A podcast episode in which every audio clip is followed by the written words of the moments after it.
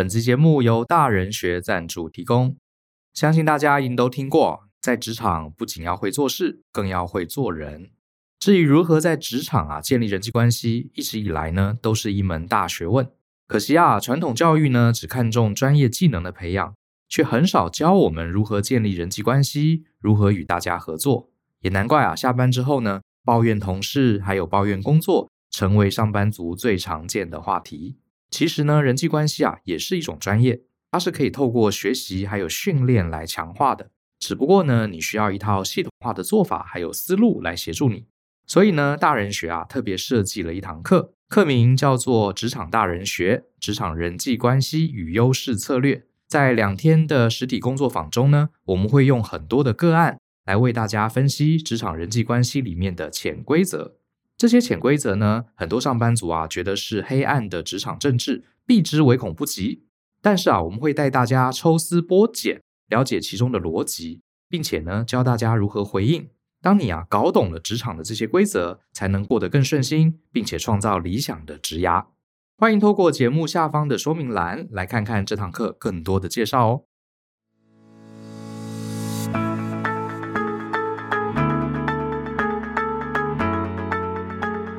欢迎收听大人的 Small Talk，这是大人学的 Podcast，我是 Brian。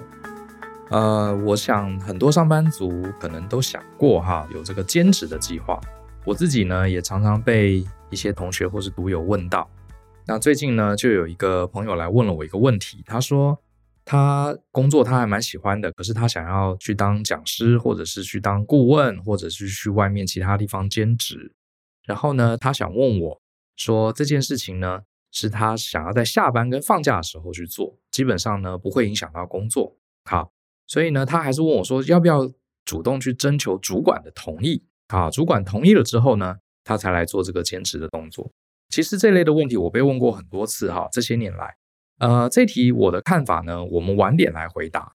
倒是呢，这些伙伴的这个问题啊，让我联想到了几个例子。呃，多年前我有一次跟我太太去呃美国，我们那时候有一个旅行计划，就是开车横渡美国，从美国的西岸一路开车到纽约东岸。旅程里面啊，就要花很多钱来租车嘛。然后我太太就在网络上搜寻了很多方案，结果呢，被她找到一个非常优惠的方案哈，它是可以甲地租车乙地还，而且几乎只有同样的半价。甲地租车乙地还本来就是很贵的一种方案哈，因为租车公司得把那个车开回来嘛。结果他就找到一个非常非常便宜的方案啊，大概只有半价。然后我就很高兴。后来我们就真的去了美国，然后到了机场，我们就跑到了这个租车的柜台哈。然后这个租车的柜台的人都看到我们用这个方案，他就皱了一下眉头。好，他就皱了一下眉头，他就说：“哎，先生，你们不能用这个方案。”然后我就愣住了，我想说：“哇，要是不能用这个方案的话，我们要付两倍的钱啊，而且非常的贵哈。”然后我就说：“为什么不能用？”他说：“你们知道吗？这个方案啊，是我们公司专门给英国籍的消费者使用的。这个网站上是专门给英国的。然后他就说：我不知道你们为什么有看到这个优惠。照理说呢，你们是从台湾来的，因为他有看到我们的护照嘛。他说你们是从台湾来的，你们是不能使用这个优惠的。然后我跟我太太就傻眼了，哇，想说天哪，这可要花很多钱啊。结果呢，呃，他是一个大叔哈，这个大叔就看了我们一下，脸就很严肃。”就说，嗯，你们是不是呃刚好从英国过来呢？然后我一下还没转过来，我说没有，我们从台湾过来。然后我这个回答就让那个大叔很不高兴。他说：“No no no no no，你仔细听我的问题哦，你们是不是从英国过来的呢？或者是哈，你们在这段旅行的路上曾经有路过英国呢？”他就这样问我，然后我就有点转过来了哈。他的意思就是说，如果我们说我们是从英国过来的，他就可以用这个方案给我们。好，然后呢，我就突然转过来了，然后我就拉一下我太太手说：“哦，对，我们确实哈，这个旅程中呃有经过英国。”然后呢，他就说：“好，如果是这样子的话，那我可以给你们这个优惠，可是你们下次可不能这样做哦。”然后我就说：“哦，好的，好的，谢谢。”就他就给我们一个非常好的优惠。我不知道你有没有听出来这件事情哈，其实这个柜台的人员他其实是非常好的，虽然他脸很臭哈，基于他的职责，哈，而且我猜他的柜台里面搞不好有这个监视器在监视他，他不能无缘无故的，哈，就给了我这个优惠，好，那所以他要我自己亲口讲出来，虽然其实我是胡烂，我并没有从英国过来，他要我来承担这个责任。那既然是我说我是从英国过来的，他就可以给我这个优惠，他就睁一只眼闭一只眼啦，啊，就给我这个优惠。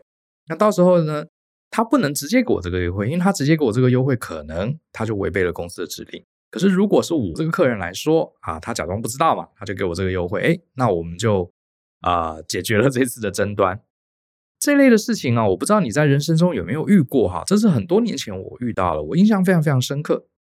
那更早之前呢，我还遇过了一个事情，就是那时候我在当公司的业务嘛，然后我们是销售这个专案管理的软体给一些企业。我一开始也不懂哈，我就跟着老鸟去。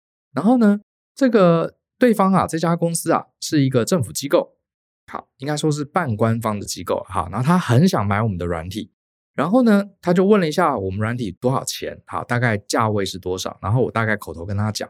他就说：“哦，这个金额很高诶，要通过采购法。我我也不知道通过采购法是什么意思啊。这我想说，这不干我的事嘛，这是你要去处理的。后来他就说：嗯，你们的产品很不错啊，规格也很符合你们的需要。好，呃，不过呢，我是不能买的，除非除非有两家以上的厂商，同质性的厂商进行比较。然后我当时就想，这套软体是我们是台湾的独家代理啊，哪里有类似的厂商？而且。”要两家厂商比较，这干我什么事？那是你要去找啊。于是我就要接话，我就说：“哦，这是我们独家代理。”就我才讲一半，我的前辈就拉住我的手，啊，意思就是叫我不要讲话了。呃，我前辈就跟这个对方承办人说：“哦，如果是这样的话，那那那我们这个再想想办法啊，看看能不能做一些调整。”然后对方听了呢，就点点头，好，就点点头表示很好，上道，你懂了。好，后来呢，离开这个办公室，我的前辈还跟我说，他的意思啊。就是要 我们再去找一家到两家同类型的厂商来比较，然后比出来，我们当然是各方面条件比较好，他就能符合这个采购法规定用我们家的软体。那我就说我要去哪里找？他说啊，这就是我们的工作啦。好，那我的前辈就去处理后面的事情。后来真的找了他的几个认识的人，两三家一起去投标。那当然，我们的规格是呃正中这个客户的需求嘛，所以我们就得标了。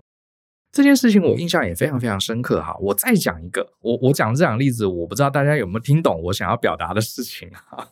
其实这些都是我过往这个从小屁孩一直到现在哈，成为大人的一个学习。更早的时候是我高中的时候，那高中的时候呢，因为大家平常都在读书嘛，准备考大学嘛，平常很累。然后我们高一的时候又有很多这种所谓将来不会考的科目，比方说我们是理组的嘛，那将来联考不会考什么历史地理，可是历史地理还是要上啊。那这时候我们上课的时候就很累啊，就常常有同学趴着睡。然后我印象很深刻哈，以前国中小学啊，上课如果打瞌睡啊，一定是被老师修理的，对不对？结果上了高中，哎，我发现这个老师很有意思哦。那个老师就跟我们大家说：“哎，同学们，你们不要上课在那边给我趴着睡啊！这个你真的很累，你眼睛闭起来哈，你用手挡着，或是你用课本盖一下，或者你用手这个撑着下巴。”我就假装没看见你上课啊，就趴在那边睡啊。呃，万一有督学或者有校长经过，我要怎么交代？诶，我觉得这个老师很有趣哈，他就直接把我们当大人，就是跟我们讲清楚了，意思就是说呢，本老师呢根本就不 care 你睡觉啊，讲白一点也是可以体谅你们啊。你真讲他也是一种爱学生的表现，他知道这个科目对我们未来是不考的，可是他又必须得上，他是老师，他有责任要维持教室秩序，总不能大家都趴那边打呼嘛。所以他就讲白了，你要睡呢，呃，我是假装没看到啊。当然我也不会说啊，你可以睡觉，可是你就不要给我这样子趴在那里，从外面看来很难看，这样我就得负责任。然后我们就听懂了。后来呢，上课我们真的很想睡，我们就全部 就用手撑着头。然后呢，班长也很厉害，他还跟坐在门口的同学说，如果有校长走过来，要提醒大家把他叫起来。诶老师就觉得我们班很上道，他就再也没管我们上课睡觉的事情了。啊，这个他也他也成功上完一学期的课。嗯、呃，我不知道你听到这个有什么感想？我猜，如果你的世界观啊是这种所谓的非黑即白，大家要要有正义感，要照着标准的规定做事，黑就是黑，白就是白，不可以有灰色地带。如果你是这样的一个个性，你听到这几个故事，我猜你心里可能会不舒服。上课本来就不该睡觉，老师怎么可以跟我们私下谈这种 deal 呢？采购当然要符合政府的采购法，应该要大家尽量的公开招标，找所有相关的厂商来，我们要公平的评分。怎么可以给这个厂商这种暗示，叫他自己去找认识的人来竞标呢？更别提说你这个优惠就是要给英国人的，你为什么要骗人说你有经过英国，从英国的网站上的，对不对？你们这些人都是骗人，都不合法，哈，都是有道德瑕疵的人。我知道一定有人会这样想，好，一定会有人这样想。好，那我就再往下推进。我会讲这件事情，除了因为刚好被同学问到下班能不能兼职之外呢，刚好呢，我最近在滑手机哈，滑到了一个中国大陆发生的一个地方新闻。我觉得这个新闻啊也蛮有代表性的，细节我不是很清楚哈，因为我也是很快速的瞄过。他大概是这样说哈，有一个网友他在抱怨说这个医院见死不救，什么意思呢？好像是这个他好像在跟家人，呃，他的老爸爸在一起，就在路上还是在村子里哈，我细节我有点忘记了。总之呢，他爸爸突然间心脏病发作，就非常危险。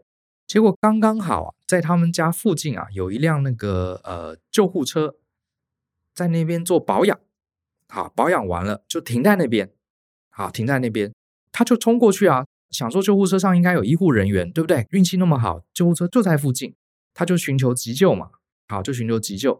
那当然他也可能也打了幺幺零啦，只是幺幺零没有来，他想说救护车就在前面，他就冲过去，结果呢，救护车上没有医护人员，只有一个司机。司机呢就坐在这个驾驶座上，当事人呐、啊、就跑去问这个司机说：“哎，那个我爸爸心脏病发作了，我可不可以借用你车上的那个除颤器，好来救他？”结果呢，这个司机就看了一眼，就很冷漠，就摇摇手，意思就是说不行。好，然后呢，这个当事人就很生气啊，说：“哎，你怎么见死不救？”他就说：“我不是医生，我不能借给你，而且我现在车子是开来保养的，我不是执行勤务的，那个机器我不会用，不借，不准借。”然后这个人就很生气啊，他又问了，说：“你这人怎么那么没血没泪？”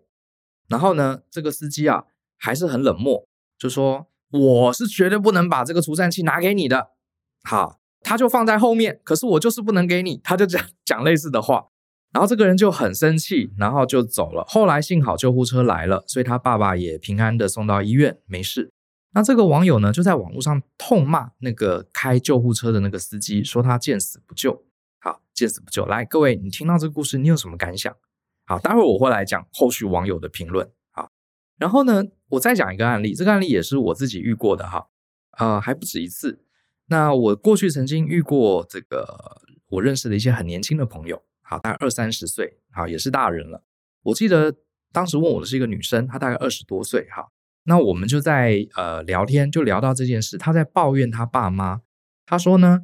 她已经二十多岁了，快三十了哈。然后目前还跟家里住在一起。然后有一次呢，她跟她爸妈大吵一架。好，吵什么架呢？她想去男朋友家，不知道是去男朋友家过夜，还是跟男朋友出国去旅游。总之就是呃，在外面不会回家的那种。好，要跟她男友去。然后呢，这件事情呢，这个女孩子啊，因为她跟她爸爸妈妈很亲嘛，然后又住在家里，她就觉得她一定要征求她爸妈的同意。她就跟她爸妈说，她要去男朋友家过夜。好，或是跟男朋友出国去玩，然后她就这样讲，然后她爸妈就怎么样都不准啊，然后两个人就吵起来。她就跟她爸妈说：“我都已经成年了，我都三十岁了，而且我交男朋友已经交了那么多年了，我是很乖，我主动跟你讲，诶，我其实不讲，你也不知道啊，对不对？好，我既然都愿意这样子跟爸爸妈妈坦诚，那你就应该让我去啊。结果我反而诚实，结果你还不准，好，你们真是太让我伤心了。然后总之父母就吵起来。”然后他跟我讲这件事情的时候，我就猛摇头。然后这个女生就问我说：“你为什么要摇头？”我说：“你当然不要去问你爸妈为什么，因为这种事情你去问你爸妈，你等于把跟男朋友过夜之后发生的代价跟责任全部要推到他们身上。你不讲，搞不好他们也猜到你是跟男朋友过夜。可是你不讲也没事，那是你自己做的决定，你自己承担代价。你现在硬要把事情讲得那么清楚，而且你还要征求他们的同意。”你不是把责任放在他肩膀上吗？当时我不知道他是没听懂我的意思，还是说他不认同，他就摇摇头，觉得我这种做法实在是太不正直了，怎么可以偷偷摸摸去？他说：“那我要怎么讲？”我就跟他说：“你就随便讲，你说你去住闺蜜家，或是你跟你的这个呃同学都是女生，好，要一起去旅行，你随便讲一个理由。甚至你想说你跟公司去出差都可以，你爸妈又不会去查你，对不对？你就这样讲，就算你爸妈知道你其实是要跟男朋友过夜，可是既然你没讲，大家心照不宣，他也不用承担这个责任，你就去，你自己付出代价就好。好，我只想跟大家说哈，这是我自己从小到大，我刚讲了一大堆例子哈，我猜你应该有听出我想表达的重点。我觉得我们小时候啊，呃，当我们还很小的时候，因为没有自主能力嘛，所以做什么事情啊，当然要经过大人允许。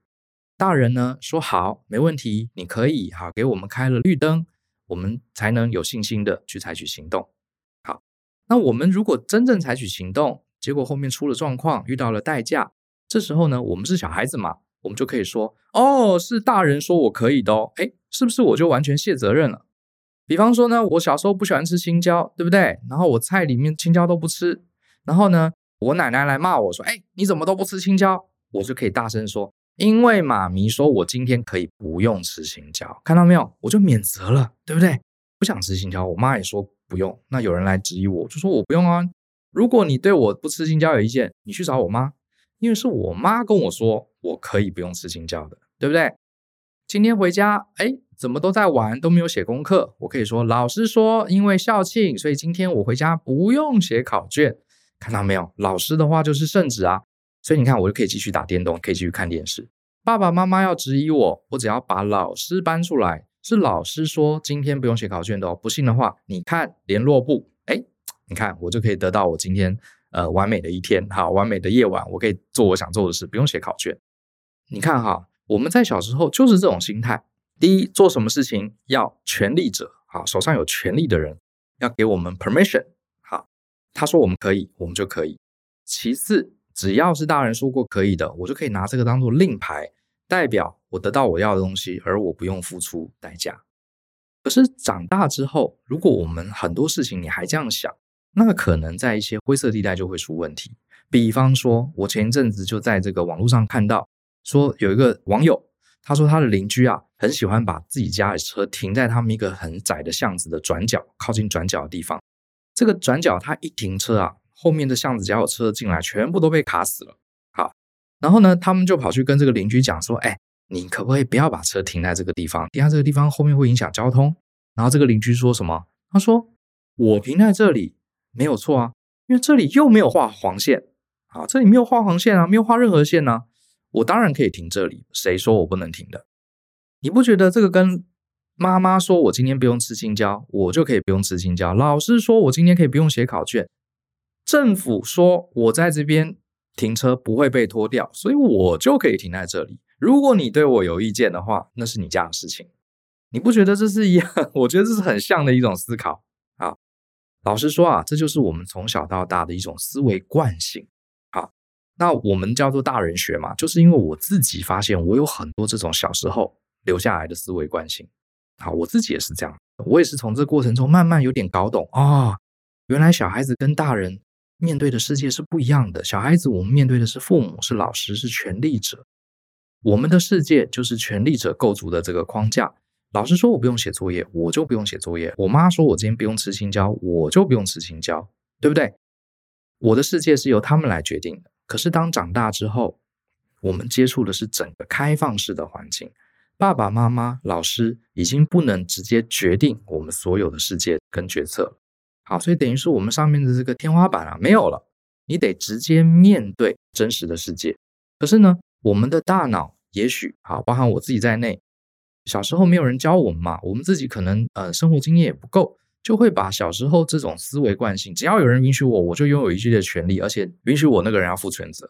可是这种思考，老实说啊，在多数时候也还真的没什么问题啊，毕竟社会要秩序嘛，对不对？我们社会有法律啊，公司里面有主管啊，对不对？这些主管啊，或是法律啊，这些东西就是一个社会制度。那很多时候我们在公司里做一些事情，确实需要主管的许可嘛，对不对？确实需要符合公司的章程。我们在社会上走跳，对不对？也要符合法律，符合一些商业的原则。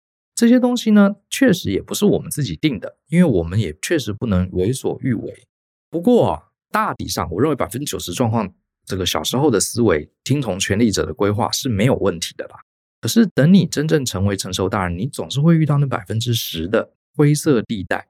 什么叫灰色地带呢？就是这个地方啊，并没有明确的规定说它可以还是不可以。就算是法律，也要有这个不是法师啊，律师跟法官来这个，他需要诠释嘛，对不对？否则的话，大家通通照这个六法全书来看啊，就可以比对出我到底有没有罪嘛，对不对？这世界上所有的规定，只要是有规定，它背后一定就是有没有清楚的灰色地带，或者是有规定，可是规定以外的状况。虽然有规定，可是呢，遇到一些特殊状况是可以覆盖掉这个规定，对不对？总是有这种灰色地带或是特殊状况。当我们遇到这种百分之十存在的灰色状况，我们小时候的那种惯性思维就会出现卡关啊，就会出现卡关。所以，我们回到一下刚刚我讲的哈，我在那个大陆的新闻看到的那个事件哈，你知道网友怎么讲的吗？其实网友不讲，我还没想到。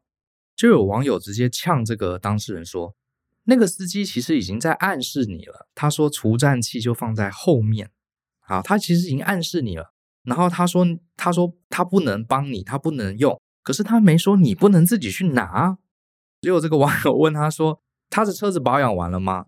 好，为什么他停在那边不走？后来那个当事人也说，对，他就一直停在那里不走，他也搞不懂为什么，然后就不准他拿，可是又停在那边不走。”明明车子好像已经保养完了，也没有事，他就停在那边一直不走，然后一直看着他们的状况。所以就有网友说：“你看，他根本就是希望你自己去开他的后车厢，自己去拿了，自己去用，否则的话就把车开走了。”所以这个人很有可能，当然我们不能确定哈，这也是网络上大家的讨论。他说很有可能啊，这个司机啊根本就是一个好人，只是呢基于他的职责，他不能主动的说好，我把器材借给你，因为他只是一个司机嘛。这些器材也许规定的比较严，如果他自己开后车厢把机器拿给你，会有很多的问题啊。第一个，他可能没有尽到他保护器材的责任，他擅自的借用给外人，他可能回去要被检讨，甚至会被革职的。第二个，他把这个机器借给你，万一你不会用，啊，你伤害到了人，那他是不是也要尽责任？对啊，这还不光是失去工作，他搞不好还要这个被判刑的。所以基于他的责任。他没有办法有这个权利告诉你说好，你拿去用。可是呢，他又不开走，而且呢，他也没有离开车。如果他真的怕你拿这个除颤器，他应该会跳下车把门锁起来。没有，他就坐在车子位置上，也不动，也不开走。所以很有可能这个司机啊，他根本就是暗示你，你私下赶快拿去用。可是是你自己拿的，不是我负责。可是这个当事人呐，可能就是这种非黑即白的个性，他一定要对方说好，请你拿去用，他一定要听到这几个字，他获得了认可许可，就像妈妈说，你可以不用吃青椒，今天晚上回家可以不用写考卷，他一定要得到这个扎扎实实、好黑白分明的允许，他才要做这件事。那我们老实说，这样子是不是有一种？感觉是什么呢？就是我不但要用这个机器，而且我还要你来负责任呢。对，我们是不是也可以这样说呢？好，人家其实摆明了已经不阻拦你了，意思就是说，你如果愿意自己负担这个代价，那你就把东西拿走。可是你不要要我来负担这个代价。我身为司机，我能做的只是口头上告诉你不行，实质上我也没有阻拦你啊，甚至我还暗示机器就在后面，我不能拿给你。意思就不说这些话后面，你可以自己去拿。对不对？好，我总不能叫我把这句话讲出来，叫你去拿吧，对不对？同样的，刚刚讲的那个例子也是一样啊。一个成年的子女想要出去外面跟自己的伴侣过夜，或是去玩，老实说，对不对？你没有结婚，你跟别人过夜，身为父母，站在一个父母的角色，他就是保护子女，他要传递给你正确的价值观，这是爸妈他的天职嘛，这是他的人设嘛，对不对？他怎么可以说哦？女儿，你要去跟男友共宿一晚啊？这个好，妈妈鼓励你赶快去，希望你过得 开心。当然，有一些很开放的爸妈，那我很为你感到高兴。可是大部分的爸妈他不能这样说嘛，对不对？尤其是女孩子，你要怎么说？哦，你你要跟男朋友出去外面住在一起，睡同一张床上，爸爸妈妈感到很欣慰哈，女儿终于长大了。你你真的要他们讲出这样的话吗？啊，这是不可能嘛。所以讲白一点，好，你都已经成年了。自己应该要负责任。如果你想要做这件事情，你想要满足你自己的愿望，你也准备好，事后可能你得付出一些代价。好，我认为比较贴心的方法是你根本就不要去问你爸妈，因为你这个问题啊，一说破一问，你等于就是已经把这个事后的代价放在你父母肩膀上了。就像我刚刚讲的，随便掰一个理由，你掰理由不是骗人，我认为这个不是骗人啊，不是恶意的骗人，你并没有要从别人身上得到什么利益啊，也没有要害人。你说了这个谎，好，其实只是让爸妈不要为难，然后你自己也愿意承担一个成年人该有的后果。而且我刚刚讲，你的爸妈搞不好早就心知肚明了，只是他们也不会说破。好，就像是刚刚讲这个借这个除颤器一样，就是你自己去拿，可是呢，你不能说是我借给你，啊，大概就是这样子。所以我觉得，嗯，我们之前有讲过哈，社会上有很多潜规则，然后就曾经也讲过一期 podcast。在讲说成熟的大人就是不把话说破，呃，我自己其实是个性上也是觉得要有话直说哈。那我也觉得很多事情，尤其是公司里面，你该怎么规定，你就要讲清楚哈，不要整天搞灰色地带。我也很讨厌有些老板，明明他有自己想要的东西，他又不跟员工讲清楚，然后要员工去猜，然后借此呢，觉得好像自己掌握了一些权力。我先讲啊，这个我也是反对的啊，我也是反对的。可是我得跟大家讲啊，这就是。小孩成为大人一个很无奈的地方，也是我这些年的学习。有些事情啊，你真的是没有办法讲清楚，因为你把这个东西戳破了，你等于是很不体贴。好，你要对方把话讲清楚，要你爸妈点头说好，我可以去跟男朋友女朋友过夜。你要那个计程车司机说好，我允许你用这个机器。你这不是强人所难吗？你不但要得到你想要的好处，你还强迫对方要担负这个背后的代价跟责任。所以我的看法是这样子哈，我在 A 零一职场人际关系与优势策略这个课程里面，我一直不断的训练我的学生，用一个角色的观点来看你职场里面大大小小各式各样的利害关系人。好，你觉得你的老板很讨厌，你先不要急着去讨厌这个人的本人，你去思考他在做这件事、说这些话的时候，他是不是其实是有一个人设，他是在扮演一个角色。你的同事好像都不跟你配合，当然你直觉的反应是觉得这个人很糟。可是你试着去想，他今天扮演什么角色？啊，那可能只是他的台词，就像我们之前讲的，他其实也像是一个 NPC，因为他是背后有一个设定的，他必须满足他的设定。就像你父母，他绝对不会说“好好好，你赶快去跟你男朋友过夜”，就像是那个司机，他也不会说“好好好，你救人要紧，你赶快拿了这个呃救护车上的东西，通通拿去用”。你等于是要他破坏他的人设，让他承担太多的代价。可是呢，大人。好，真正成熟的思维，他懂得不光是看待眼前这个人的本人，他也要懂得去理解他现在在我面前，他戴的那副面具背后有什么样的权利跟义务，是他必须不得不满足的。那只有小孩子永远就是看到本人啊，诶，我要救人，你为什么不让我救？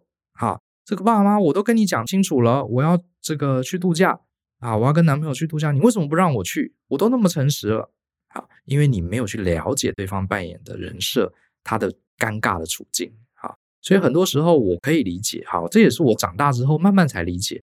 我不是鼓励大家话都不要说破，只是在这种百分之十的少数的状况，在规定在这个权利义务没有办法触及的这个灰色地带，有些时候我们真的要稍微圆滑一点啊。有些时候你自己要愿意承担代价，就不要把这个责任通通灌在别人身上。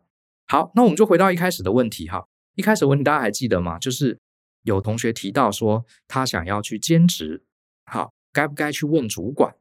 这个问题呢，我们来稍微逻辑分析一下，可能有几种状况。第一个呢，我会请这位同学去研究一下你们公司到底有没有明文规定啊，有关兼职。比方说，像我知道公务人员好像就是明文规定是不能兼职的。好，如果你们公司是这样的状况，明文规定不能兼职，那很简单，你绝对就不用去问主管了，因为规定已经很清楚了。你接下来呢，不要去问主管，而且你自己要决定你要违规还是不要违规。如果你不想违规的话，那很简单，要不就是你放弃这个兼职的计划，或者你换一家比较开放的公司。允许你去兼职，或者是不规定。好，如果你愿意违规，比方说你真的很想为你的职涯创造一些契机，好，或者是你真的很想帮助你的朋友，哈，完成一些工作，你愿意违规，你愿意付出这个代价，那你就先做好沙盘推演，接下来会发生什么事情？如果事情比较康，你能不能承担这个后果跟代价？然后尽量小心谨慎，不要被发现，也不要自己去跟主管讲。这是我的建议。好，当然这个违规会不会伤害到别人，这个要特别注意。你说你为了兼职，然后你本业工作做不好，害到了你的同事，害到了你的消费者，那当然是另当别论啊，那是你没有好好负责。可是呢，如果你觉得这些部分你不会害到别人，然后你自己又愿意违规啊，你想要违规，你想要这个交换换得你职涯的一些机会，你也愿意因为这个兼职被发现而付出代价，那你就去做，后果自负，就是这么简单。好，这个是在公司已经明文规定不得兼职的状况下，你可以做这样的思考。那如果公司呢，它并没有明确的规定，好，或者是说对于兼职这个规定啊，充满了灰色地带，好，因为我们这个案例的主角他是下班跟放假的时候去兼职嘛，对不对？并不是在上班的过程中。如果是这样的话，那你更不该去问这个主管，更不该去问主管了。为什么呢？因为这是个灰色地带。你去问了主管，就像我刚刚讲的，你等于把责任都压在对方的肩膀上。我们再来分两种状况，你主管是什么样的人？假设你主管啊是那种很自私自利，而且没有 guts 的那种主管，你又去问他说：“哎，那个主管，我想要下班之后去兼职哈。”因为他没有 gas 嘛，他又很自私，他不会为你想嘛，所以他一定直接否决你。他为什么要否决你呢？因为你去兼职对他没有好处啊，只可能有坏处。好，可是不太可能有好处，所以他多半会直接否定你，你就不能去兼职啦，对不对？而且你自己已经告诉他你有这个兼职的企图，搞不好啊，这个没有 gas 的老板接下来会找你麻烦，因为你在他心中的忠诚度啊可能是扣分的。那这时候可能你听了会说，他否决我，我还是照去。好，那如果既然他否决你，你还是照去，那你干嘛一开始要问他呢？你可以理解这中间的矛盾嘛，对不对？好，再来，刚刚是讲了主管很自私、没 guts 这种人，好，我们就不要去问他了。那如果主管是很体贴、对你很好，而且很有 guts 的人呢？那我觉得更不该问他。为什么呢？因为啊，这种很体贴你的主管，而且也很愿意承担责任的主管，我们是不是应该要更保护他、更珍惜他？你自己去跟他讲这个灰色地带的事情，他可能为了你着想，他勉为其难的答应，就说好吧，好吧，那你就去兼职，因为他理解你很想要，他也对你很好。可是呢，你想想看哦，你去兼职这件事情，你等于把责任推给他了。搞不好有一天人家发现你在兼职，然后呢，搞不好你会说什么？哦，是某某主管，我问过他，他说可以的。你看看，你这个兼职的事情，不是给你的这个好主管带来了麻烦吗？哎，我还真的遇到有这样白目的人呢。你帮他，他反而害你。好，他虽然不是故意的，可是就是白目。好，那其他同事说，哦，Brian 兼职，那我也要兼职。嗯、因为那个主管都说 Brian 可以兼职，那我也要兼职。就一堆人跑去找主管说，为什么 Brian 可以兼职，我就不能兼职？你不是给这个好老板一堆麻烦吗？或是哪一天你兼职的时候被大老板发现？公司内部有时候这个八卦传得很快嘛，万一传到大老板，大老板还来问你这个主管说：“哎，Brian 跑去兼职哦，大家都在传哦，赚了很多钱哦，造成员工这个觉得很不公平，是不是你同意他的？他是不是有跟你讲他要兼职？然后最后这个好主管也知道承认说，对，他有跟我讲啊，是我说可以。你看你的白目 跟不体贴，反而惩罚了这位难得的好主管，不是吗？所以你更不该跟他讲啊。”是不是？那讲到这里，我不知道有没有人会觉得说我好像在教小孩做坏事。我认为我不是这个意思。啊，我只能说啊，人生怎么那么难哈？小时候很简单嘛。刚刚讲了，有权利的人，像老师、家长，就是我们的天。好，他们说可以，我们当然可以。出了什么问题要他们负责。他们说不可以啊，那我就不做。我只能说这个世界不是那么简单啊，尤其是你进到大人世界。我常常觉得啊，真实世界有点像这个太极图。就是那个太极八卦哈，黑的里面有白的，白的里面有黑的。这个世界啊，根本就不是什么黑白分明的世界哈。小时候呢，可能很多童话故事，很多父母灌输给我们这个概念。可是你长大之后，你自己要稍微调整一下。可是我也不是说这个世界就是完全黑暗，或是它是浑浊的，也不是。所以我觉得太极图啊，是一个很好的一个一个形象。也就是说呢，这个世界还是有黑跟白，可是黑里面有白，白里面有黑。啊，光亮之中呢，有一个黑点，可是黑暗的那一块里面，哎，又有光亮。那如果啊，在这样的一个太极图一般的世界里啊，满脑子只有黑跟白，只有正义，只有可以不可以，只有对跟错，合规不合规，只有这样的人，我认为他是很难契合这个社会的。好，很难契合社会。甚至啊，我还觉得有一些很喜欢谈理想主义，动不动就道德制高点的人，有没有可能，其实他只是不想要进行复杂的人际思考而已？我之前讲了一篇这个谈潜规则，你就看到 YouTube 下面就有一些人说：“哎呀，这个世界哪里那么复杂？不行就是不行，很过分就是很过分。”然后就开始一定要判一个人有罪，另外一个人没罪。那有些人就是这样，他就是觉得说：“哎，这太复杂了，哪里搞那么复杂？”可是我得说，这个世界本来就是复杂的，是不是？本来就是复杂。谁说这个世界预设值就是要清楚的呢？对不对？所以我只能说这是一个世界观的问题啦，哈，所以也是顺便分享一下我这几年来一个思考。我以前也觉得可以就是可以，哈，不可以就是不可以，呃，这么清清楚楚，哪来那么多废话？不过我刚刚讲了这几个例子，好，我想各位大概应该可以理解啊我的一个感受。那我觉得还是要多体贴，多看懂局，好，这是我给大家的一个建议。我自己也没有多厉害，老实说呢，我都五十岁了，有些时候我也是状况外。啊，那反正今天刚好谈到这件事情呢，就呃作为一个分享啊，也希望大家可以我们一起好好学习。那最后呢，也分享一下，我认为啊，呃，我们在评估人际关系啊，有些时候真的不要看那个人的本人，还是要去评估他背后。人生如戏嘛，就像是我们看戏，对不对？看一部电影，前阵子我看到一部电影啊，是演这个 Tom Hanks，他是一个海军的舰长，呃，在这个极端危险的状况下，做出了非常非常艰难的决定。那我们看得很入戏啊，就是不是电影很棒啊，哈。可是 Tom Hanks 演过很多角色啊，对不对？哈，他演过《阿甘正传》啊，演过《萨利机长》啊。我相信大部分的人不会说看了他演船长就说，诶，这个 Tom Hanks 不是智能不足吗？他不是有自闭症吗？他怎么可能当船长？诶，这个 Tom Hanks 他不是开飞机的吗？把飞机降落在这个纽约的河上，他怎么今天突然变成军官了？好奇怪哦！我们看的不是 Tom Hanks，我们看的是 Tom Hanks 他现在所扮演的角色嘛。那我们成年人之后，我们其实很多时候跟看剧是一样的。